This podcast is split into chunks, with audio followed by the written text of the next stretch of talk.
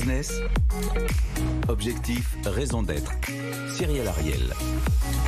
Bonjour à toutes et tous, j'espère que vous allez bien. Alors cette semaine, nous allons voir dans Objectif Raison d'être quels sont les virages chez nos constructeurs automobiles pour construire des voitures bas carbone. Nous recevons alors le leader mondial avec son PDG France, avec Toyota. Et en face, le challenger de la semaine, c'est une jeune entreprise, le constructeur 100% hydrogène Opium, représenté notamment par notre ancien ministre des Transports. On rentre tout de suite dans le cœur du sujet. Ils sont là, ils sont deux et ils s'engagent. BFM Business. Objectif, raison d'être. Les entreprises face aux défis de la RSE. Et cette semaine, nous sommes ravis, c'est une première pour nos deux invités sur ce plateau. Franck Marotte, vous êtes le PDG de Toyota France. Et en face, Jean-Baptiste Djebari, président de Opium. Ravi En plus de ses, de ses anciennes fonctions. Alors, Toyota, on ne vous présente pratiquement plus. Vous êtes tout de même le leader mondial.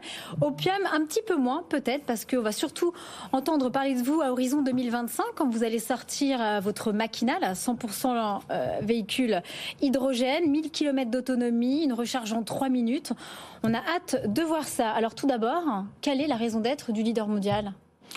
Bonjour Cyrielle, bonjour Jean-Baptiste. Un leader mondial, ça doit se donner un, une vision et un rôle sociétal. On a une responsabilité quand on est leader, alors même quand on ne le reste pas en permanence. Toyota a eu la chance de le devenir et elle l'est devenue justement euh, en se donnant cette vision qui était de faire bénéficier de tout son savoir-faire, de toute sa technologie, de toute sa recherche et développement pour décarboner et pour arriver à une société meilleure et à un environnement meilleur. Et chez Opium? Alors chez Opium, l'idée c'est de contribuer de façon assez décisive à la décarbonation des transports. Et dans les transports, le véhicule automobile prend évidemment une place euh, importante. Et donc l'objectif de l'entreprise, c'est évidemment de commercialiser d'ici fin 2025 un véhicule à hydrogène qui sera exposé au salon de l'auto entre le 17 et le 23 octobre. Donc Cyrielle, vous pourrez venir l'admirer. Avec grand plaisir. J'ai surtout une question, Opium, parce que vous êtes beaucoup plus récent que Toyota. Euh, et parmi, on va dire, les challengers que je reçois, ils sont beaucoup plus alertes, en tout cas. Euh, pour par exemple avoir la certification Bicorp Est-ce que c'est quelque chose justement quand on est 100% hydrogène et qu'on est là véritablement pour challenger le marché, bien que Toyota soit déjà pas mal avancé en termes de décarbonation Est-ce que c'est, ce sont des enjeux qui justement qui, Ouais, c'est un petit peu by, design, comme on dit en, mauvais euh, en mauvais français. C'est encore une réflexion en cours dans l'entreprise, savoir si c'est une entreprise à mission ou si on va aller chercher le, label Bicorp. Mais évidemment, c'est le sujet de, de ce de, de soutenabilité euh, environnementale, de sustainability, comme on dit là aussi en, en mauvais français, c'est tout à fait Ou de important pour nous. Voilà, euh, c'est tout à fait important pour nous et on y travaille euh, évidemment de façon approfondie. Et vous, Toyota, on ne peut plus passer à côté du label Bicorp en plus? Bah, c'est aussi, ça fait partie des ambitions euh, et tout s'inscrit en fait. Euh, label ou pas, dans une, euh, dans une ambition qui est d'avoir la meilleure contribution. Et quand on a le, le plus gros volume de vente dans le monde entier, euh, parce que finalement l'écologie ne doit pas s'arrêter aussi aux frontières françaises ou européennes, il faut que ça, il faut que ça devienne un enjeu mondial. Et, et on, on a l'ambition d'y participer massivement. En termes de décarbonation, je rappelle tout d'abord quelques chiffres. La France s'est engagée à réduire de 81% ses émissions de CO2 d'ici 2050 par rapport à 2015. Et surtout en France, on parle surtout, à chaque fois, c'est le chiffre 48 000 morts de décès prématurés chaque année à cause de la pollution, la pollution de l'air. Vous, Franck Marotte, vous dites la réglementation accompagne l'innovation. L'Europe, la Californie vont interdire la vente de voitures thermiques et hybrides neuves à horizon dès 2035. Vous avez une enveloppe de 9 milliards euh, d'euros par an d'investissement. Vous allez en faire quoi? On va du thermique vers quoi concrètement? Alors, on a commencé il y a 25 ans en faisant de l'hybride auto-rechargeable. On a continué en faisant des voitures à hydrogène, en faisant des voitures hybrides rechargeables, des voitures électriques à batterie. Donc on investit avec ces 9 milliards tous les champs du possible qui justement vont bien sûr répondre à la réglementation. Le rôle de la réglementation est central.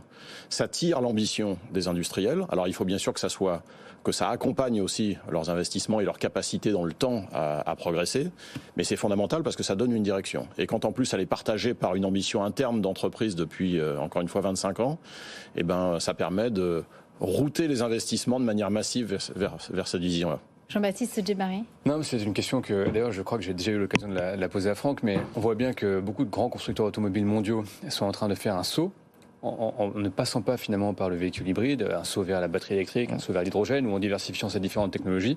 On voit bien que beaucoup d'investissements sont consentis, euh, qu'il faut rester évidemment neutre sur le plan technologique. Mais quelle est votre perception En tout cas, pensez-vous qu'en en ayant toujours une, très grande empreinte sur le véhicule hybride qui a quand même aussi quelques défauts, ça, pèse en, masse dans le véhicule, etc. Est-ce que vous pensez que vous ne vous donnez pas les moyens d'être finalement au bon niveau, au bon moment, quand la transition sera complétée par d'autres constructeurs? Alors, ce qui est fondamental quand on a l'ambition de, de rester un fournisseur de mobilité pour le plus grand nombre, c'est de toujours prendre en compte l'équation accessibilité du consommateur au marché et aux produits qu'on commercialise.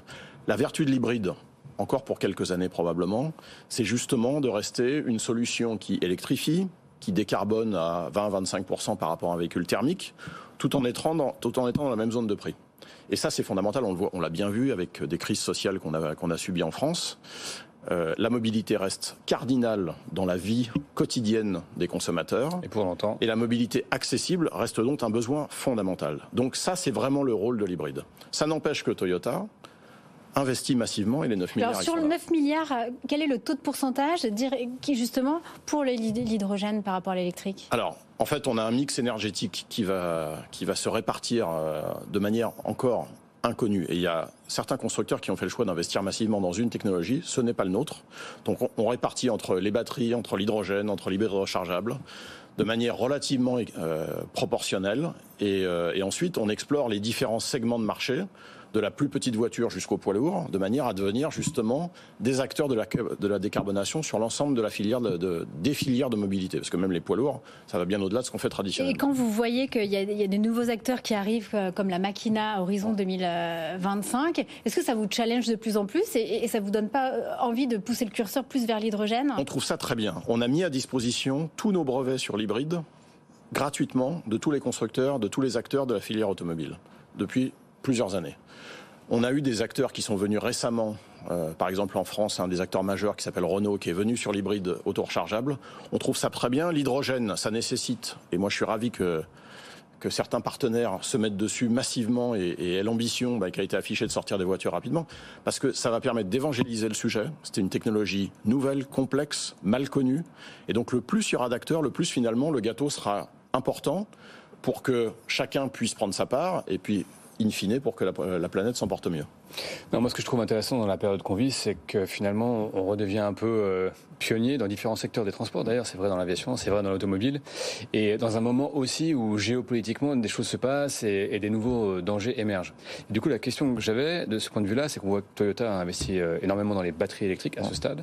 On sait très bien que ça pose des questions de recyclage, de dépendance en matière première, notamment vis-à-vis de notre voisin de l'Est chinois. Et, comment de vous appréhendez... Aussi. De terres rares, mmh. qui ne sont pas si rares, mais qui en fait ne sont pas du tout euh, aujourd'hui sourcés en France ou en Europe. Comment vous appréhendez cette dépendance géopolitique? Parce qu'on peut très bien, on a vu que les risques se réalisaient. Un risque russo-ukrainien avec d'ailleurs des implications importantes sur sur le secteur automobile pour, pour la Russie, par exemple. Comment vous appréhendez ce risque, euh, n'importe quoi, d'un conflit entre la, la, Chine et Taïwan, par exemple, qui viendrait, sur le plan des matières premières, poser des très grands sujets euh, sur la capacité des pénuries, et, donc possiblement, alors même que l'industrie européenne se redonne la capacité de se développer sur ces nouvelles technologies, viendrait à nouveau euh, la désorganiser. Comment vous appréhendez ce risque? Alors, ce qui est fondamental, c'est que là encore, la réglementation soit aussi respectueuse des enjeux stratégiques et industriels. Euh, la Chine, en l'occurrence, a massivement investi, probablement avant l'Europe, dans l'électrification de ses véhicules, parce qu'ils avaient des, des, problématiques de pollution beaucoup plus importantes que les nôtres encore, euh, et donc ils sont allés plus vite, et puis ils ont un régime qui, un, système qui, qui permet de le faire. Si on veut garder une indépendance énergétique, une indépendance dans, notre, dans nos solutions de mobilité et finalement sécuriser à la fin pour chacun des consommateurs sur le territoire qu'il ait l'accès à la bonne mobilité dans le futur, il est fondamental que l'on agisse euh, avec la célérité qui nous permet de suivre industriellement en termes de sourcing énergétique. L'électrification batterie à marche forcée, c'est un vrai risque que vous mentionnez, d'offrir le marché beaucoup trop rapidement à des acteurs qui aujourd'hui sont relativement en avance. Ils sont prêts. 90% des terres rares sont en Chine. La production des batteries aujourd'hui, elle est massivement en Chine, à plus de 70%. Euh, donc, de facto, si on accélère trop fort, trop rapidement sur l'électrique à batterie, ça veut dire des prix qui vont augmenter pour les consommateurs d'une part, et une dépendance à la Chine qui va être beaucoup trop importante. Donc on, on le voit bien avec euh, l'énergie primaire aujourd'hui, avec la, guerre russo-ukrainienne. C'est un vrai danger. Et là, il y a une vraie réflexion politique, stratégique. Et on voit ça collègues d'ailleurs. Euh, on l'a vu, on a reçu sur ce plateau BMW qui justement se targue de faire un moteur électrique qui ne contient plus de terres rares. Alors, et Renault aussi a annoncé des matériaux synthétiques qui remplacent les, les, terres, les, les terres rares. Ça, c'est une vraie voie que, bien sûr, on va explorer aussi chez Toyota.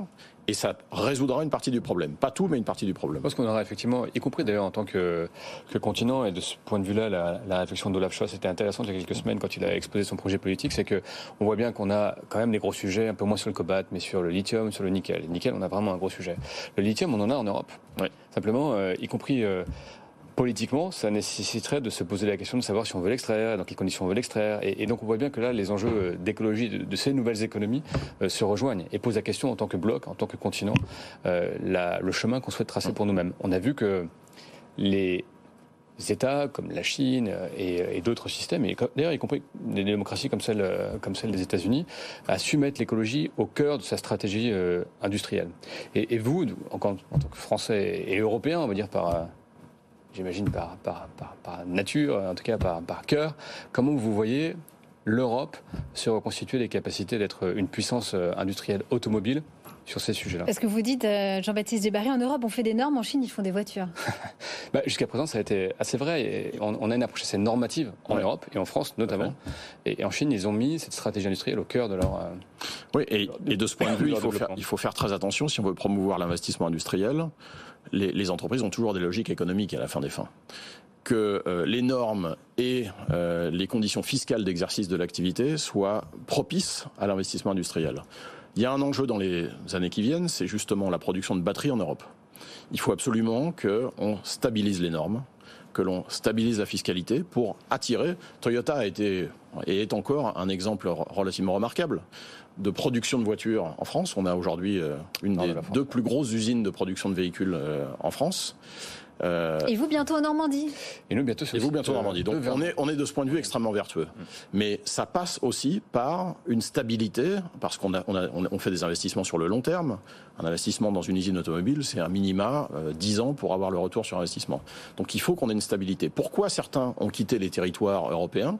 C'est parce que justement il y avait de l'instabilité, il y avait des conditions fiscales qui n'étaient plus propices à cela. Donc il faut absolument revenir là-dessus si on veut attirer. Et d'autant plus qu'on a, comme vous l'avez bien dit, un enjeu stratégique à produire ces batteries sur le territoire. On va rester dans l'hydrogène. Il y a une actualité euh, pour Toyota la nuit blanche le 1er octobre. Qu'est-ce qui va se passer? Vous voulez justement sensibiliser les personnes à votre Toyota Mirai? On veut évangéliser, c'est-à-dire que on est là face au plus grand événement culturel parisien de l'année, enfin un des plus grands euh, événements culturels, et euh, on va mettre à disposition donc des voitures à hydrogène, la Mirai, euh, pour aller d'un espace à l'autre de l'événement culturel gratuitement. L'enjeu, bah, c'est exactement comme euh, des nouveaux acteurs comme vous qui venez sur ce marché, c'est de faire connaître cette technologie, de montrer à quel point c'est formidable de rouler dans une voiture hydrogène parce que c'est zéro émission, ça rejette que de l'eau, c'est totalement silencieux bien sûr, et c'est d'un confort absolu et c'est une voiture tout à fait normale, démystifiée, tout ce qui tourne de négatif autour de l'hydrogène. Donc ça fait partie, c'est évidemment de l'image parce que c'est un, petit écosystème. On le fait à plus large échelle en, en, ayant créé une société de taxi qui va véhiculer des, des particuliers euh, dans Paris on a, on a 600 taxis qui roulent à hydrogène en France. Donc voilà, et le plus il y aura d'acteurs qui feront ce Une quarantaine de, bornes, hein, c'est bien ça quand même. On est quand même à une quarantaine. Ça, c'est l'objectif. Pour l'instant, on n'est qu'à 7. Donc malheureusement, ça va trop lentement, mais c'est comme, les, comme les bornes de recharge électrique. Il mais ça avance beaucoup là. Il y a une quarantaine de projets également qui ont été déposés en 2022. On a plus euh, tout cumulé. On aura plus de 150 bornes à hydrogène en, en, Allemagne. Ils ont pris un peu d'avance parce qu'à l'époque, Daimler en 2015 avait voulu, euh, avait voulu s'y lancer, puis ouais. le diesel avec la crise, etc. Mais, mais, ça avance très vite. La Californie avance très vite également. Très, très vite. Donc, euh, et puis les financements sont là. on aurait pu craindre avec, c'est peut-être une question aussi là, on aurait pu craindre avec euh, les récessions annoncées dans le monde occidental que les flux de financement allaient se sur le développement de l'hydrogène, mais on voit des gros deals qui sont faits entre Amazon et Plug Power et d'autres. Et donc l'hydrogène, parce qu'elle s'adresse, c'est un secteur qui est bien au-delà du secteur automobile, devient en quelque sorte une méga traîne, comme on dit en, mauvais euh, français euh, et en économie. Là-dessus, on voit bien que la crise qu'on traverse sur la production électrique euh, fait Autrement dit, le fait de ne pas pouvoir ou d'être désincité à recharger en heure pleine, par exemple, sa, voiture électrique, redonne de la compétitivité aux voitures à hydrogène. Et c'est d'ailleurs un des sujets qu'avait évoqué le patron de, de BMW. Comment Vous voyez, ce, qu'en six mois, en un an, les choses, les curseurs bougent beaucoup. Comment vous essayez d'appréhender la chose avec beaucoup de souplesse, alors même que vous avez des enjeux industriels qui sont énormes à l'échelle du groupe?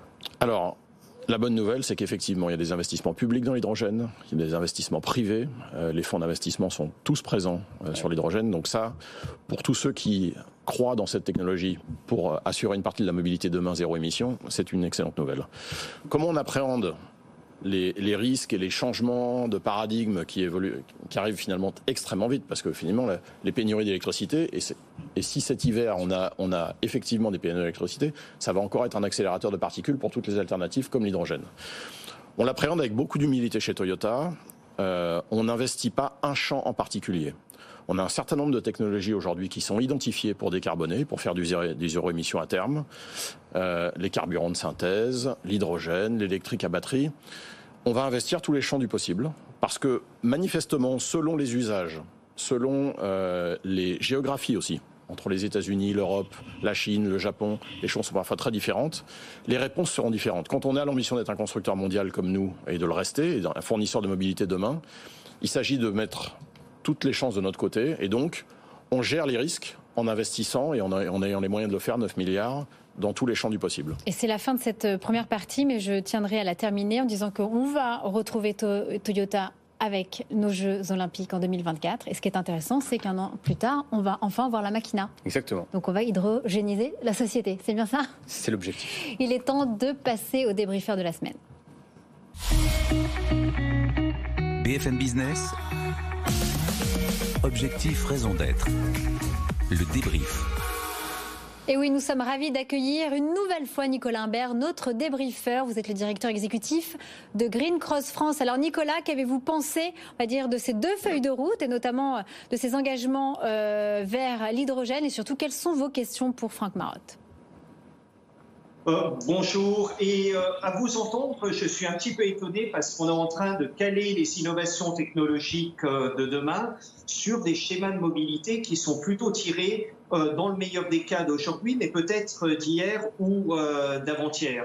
On entend parler d'une approche de mobilité individuelle et c'est essentiel, mais qui doit être une mobilité inclusive, qui est complémentaire et qui ne s'oppose pas aux mobilités douces et collectives le fait d'avoir un signal très fort des politiques publiques a été plusieurs fois relevé par les deux interlocuteurs et euh, c'est essentiel euh, parce qu'aujourd'hui, on se rend compte à quel point la qualité de l'air et les décès anticipés sont un enjeu du quotidien dans nos villes et euh, des rendez-vous ratés en France comme le contrôle technique des deux roues motorisées nous ont montré l'importance d'être au rendez-vous de l'histoire. La prochaine échéance, c'est les zones à faible émission. Et par rapport à ce qui, j'ai une interpellation par rapport à ce qui vient d'être annoncé par Toyota. Les véhicules à hydrogène sont essentiels et sont des éléments de mobilité qui sont très intéressants pour aller d'une ville à un autre. Par contre, quand le 1er octobre, on est en train de mettre à disposition pour les nuits blanches des véhicules à hydrogène euh, pour remplacer des déplacements qui auparavant se faisaient à pied, en vélo, en transport en commun et en trottinette individuelle, est-ce qu'on n'est pas en train de se tromper de message par rapport à une innovation technologique euh, qui est bonne, mais qui n'est pas dans un champ d'action approprié Alors merci Nicolas Imbert. On va laisser répondre Franck Marotte et je crois que Jean-Baptiste Djebari aussi. Alors vous avez tout à fait raison. Tout à l'heure, je signifiais que les usages seront variés et donc les technologies devront répondre aussi à des contraintes d'usage. Toyota a pris des parts dans une société qui fait des bus à hydrogène, et nous sommes majoritaires dans une société qui s'appelle Caetano. Et ça, ça participera, et ça participe déjà, on en a déjà commercialisé. La deuxième réponse que je ferai par rapport à ce que vous mentionnez, euh, un point central des politiques publiques, c'est effectivement les zones à faible émission. Sur ce sujet, Toyota vient de s'associer avec une société 12 qui fabrique des vélos cargo électriques, donc totalement zéro émission, dont l'objet est justement de nourrir le B2B, donc les, livraisons euh, de dernier kilomètre, mais également des particuliers qui dorénavant sont, ont basculé sur autre chose pour, euh, pour promener leurs enfants, leur matériel. Et donc on a de ce point de vue une gamme qui va bien au-delà des véhicules traditionnels que l'on fait pour répondre en fonction des usages, de la géographie, des contraintes, eh bien, à toutes les possibilités de décarboner de zéro émission. Jean-Baptiste Djebari Non, simplement un point de remarque. Moi, j'ai appris deux choses dans ces dernières années. C'est qu'un, il y a une parfaite complémentarité des modes. Et quand on parle des modes doux, ils sont évidemment complémentaires à, la mobilité euh, individuelle, euh, électrique et, hydrogène. Et parfois, effectivement des gens en zone rurale ou ailleurs, ou des gens qui sont euh, privés de, mobilité, ou en tout cas en mobilité réduite, qui ont besoin de, véhicules pour se déplacer. Ça, c'est une réalité et ça, ça perdurera. Et puis, deuxièmement, il faut avoir une vision à mon avis, un peu global. Ce qui se passe dans le monde sur la décarbonation des transports, c'est global. Et donc, du coup, avoir une vision européenne dans un marché mature, c'est euh, évidemment se priver de comprendre ce qui se passe euh, en Chine d'une part, en Inde. On a une classe moyenne de 300 millions de personnes qui va émerger et pour lequel l'approche de la mobilité est complètement différente. En Inde, par exemple, dans les villes, elle commence par la mobilité, la mobilité électrique deux roues et trois roues. C'est leur façon de, de, de l'adresser. Et donc, il faut euh, vraiment être un peu intellectuellement plastique et censé être un peu franco-centré parce qu'il y, y, a différentes façons d'organiser la transition énergétique de par le monde il y a des grands groupes comme des startups d'ailleurs ont vocation à, conquérir le monde dans sa complexité. En plus, vous aimez avancer ensemble sans être trop concurrents, si j'ai bien compris, messieurs. Bon, merci beaucoup. On n'a malheureusement plus le temps. Merci infiniment, Nicolas Imbert. Il est temps maintenant de passer aux questions des internautes. BFM Business, objectif, raison d'être. Les questions des internautes. Et nous sommes ravis d'accueillir ma consoeur Rebecca Blanc-Lelouch. Bonjour Rebecca. Bonjour Cyrielle. Alors on va commencer les questions tout d'abord avec Franck Marotte, avec Laurent. Laurent qui demande est-ce que le contexte actuel de pénurie énergétique et de hausse de coûts de l'électricité remet en cause le modèle de la voiture électrique? Il peut le remettre conjoncturellement et partiellement. Je pense que sur le long terme, ça ne sera pas le cas. Et l'électrique à batterie continuera à répondre à une partie des besoins et de plus en plus massivement. Mais ça crédibilise aussi les, possibilités alternatives comme l'hydrogène. justement, sur l'hydrogène, on a Fabien qui demande que pensez-vous de l'hydrogène pour les véhicules légers et les véhicules lourds? Alors, il est probable que, pour des raisons réglementaires, mais également d'usage, euh, l'hydrogène arrivera massivement plutôt dans la mobilité lourde, donc les poids lourds, les véhicules utilitaires, pour ensuite, dans un second temps, aussi pour des raisons économiques, euh, de coût euh, de l'hydrogène, dans un second temps sur les véhicules particuliers. Donc, schématiquement, à partir de 2025, c'est les poids lourds, les véhicules utilitaires, et plus proche de 2030, massivement pour les voitures particulières. On va approfondir le sujet avec Samir qui dit Toyota semble avoir justement une longueur d'avance sur l'hydrogène. On voit à quel point euh, c'est dur de mettre en place l'infra pour l'électrique. En sera-t-il de même pour l'hydrogène? Et qui sont les partenaires en vue? Et il donne comme exemple Air Liquide. Alors, c'est une vraie question. C'est pour ça que Toyota a investi dans une société qui s'appelle iSetco et qui aujourd'hui est propriétaire de l'intégralité du parc de distribution d'hydrogène en Ile-de-France, donc de stations d'hydrogène, avec Air Liquide comme actionnaire, avec Total Energy. Euh, donc des sociétés, des énergéticiens qui s'inscrivent dans la transition euh, vers, le, vers la décarbonation et il faudra que ce type d'exemple se reproduise, pas seulement avec nous, il faudra qu'il y ait d'autres acteurs qui viennent et surtout que les pouvoirs publics et que les énergéticiens beaucoup plus massivement investissent dans le champ euh, de l'hydrogène. Très rapidement, Jean-Baptiste. la bonne nouvelle, c'est que c'est à, l'œuvre. Vous avez euh, la banque de l'hydrogène qui se crée euh, en Europe et à l'échelle de l'Union européenne. vous avez des acteurs français comme i24, qui est un fonds d'infrastructure, qui est une JV d'Ardian, derrière l'équipe de Total, qui vient de lever 2 milliards d'euros pour déployer des bornes. Et c'est vrai que ce jeu-là, à l'électrique comme en hydrogène, c'est un jeu de la poule et l'œuf. Et on a bien vu que quand on avait une offre et pas de borne ou l'inverse, on était déphasé euh, sur le marché. Et là, en plus, on a un jeu à jouer en français et en, européen, parce que sur l'hydrogène, dans toute la chaîne de valeur, on sait faire plein de choses. Absolument. On continue maintenant avec vous deux sur les questions sociales et on continue avec Marie-Hélène. Euh, quelle solution euh, proposeriez-vous aux personnes à mobilité réduite pour rentrer dans une voiture, par exemple, une rampe pour l'accessibilité? Commencez avec vous, Jean-Baptiste? Non, mais c'est évidemment, de toute façon, maintenant le sujet des personnes à mobilité réduite est pleinement inclus dans le design des véhicules automobiles. Et euh, il est évident que par exemple pour l'hydrogène, qui sont plutôt aujourd'hui taillés sur des distances longues ou dans des zones euh, dans des zones moins denses, on a euh, souvent, on se couple souvent ces sujets d'accessibilité, de mobilité réduite avec des longues distances. Donc, dans l'approche qui est la nôtre, évidemment, ces sujets d'inclusion sont, sont absolument majeurs. Sont pris en compte. Bien sûr. Toyota est partenaire des Jeux paralympiques euh, mondialement depuis les, depuis les Jeux de Tokyo. Et à Paris en 2024, on a la ferme volonté de montrer tout notre savoir-faire justement pour l'accessibilité euh, aux personnes à mobilité réduite dans des véhicules utilitaires de transport de personnes, dans des transports collectifs, mais également dans les transports particuliers. Donc Jean-Baptiste le disait très bien, c'est pleinement intégré dans le design de tous nos produits et ça va ne faire que progresser parce que euh, malheureusement, encore trop de personnes sont exclues de la mobilité à cause d'un handicap quelconque. Et dernière question très rapide avec Erwan. Un pourcentage de personnes en situation euh, de, que vous employez en situation de handicap ou de, en situation de précarité au sein de chez Toyota au sein de chez Toyota, alors on est à 15% de personnes avec des handicaps. La plupart sont non visibles et parfois non avoués.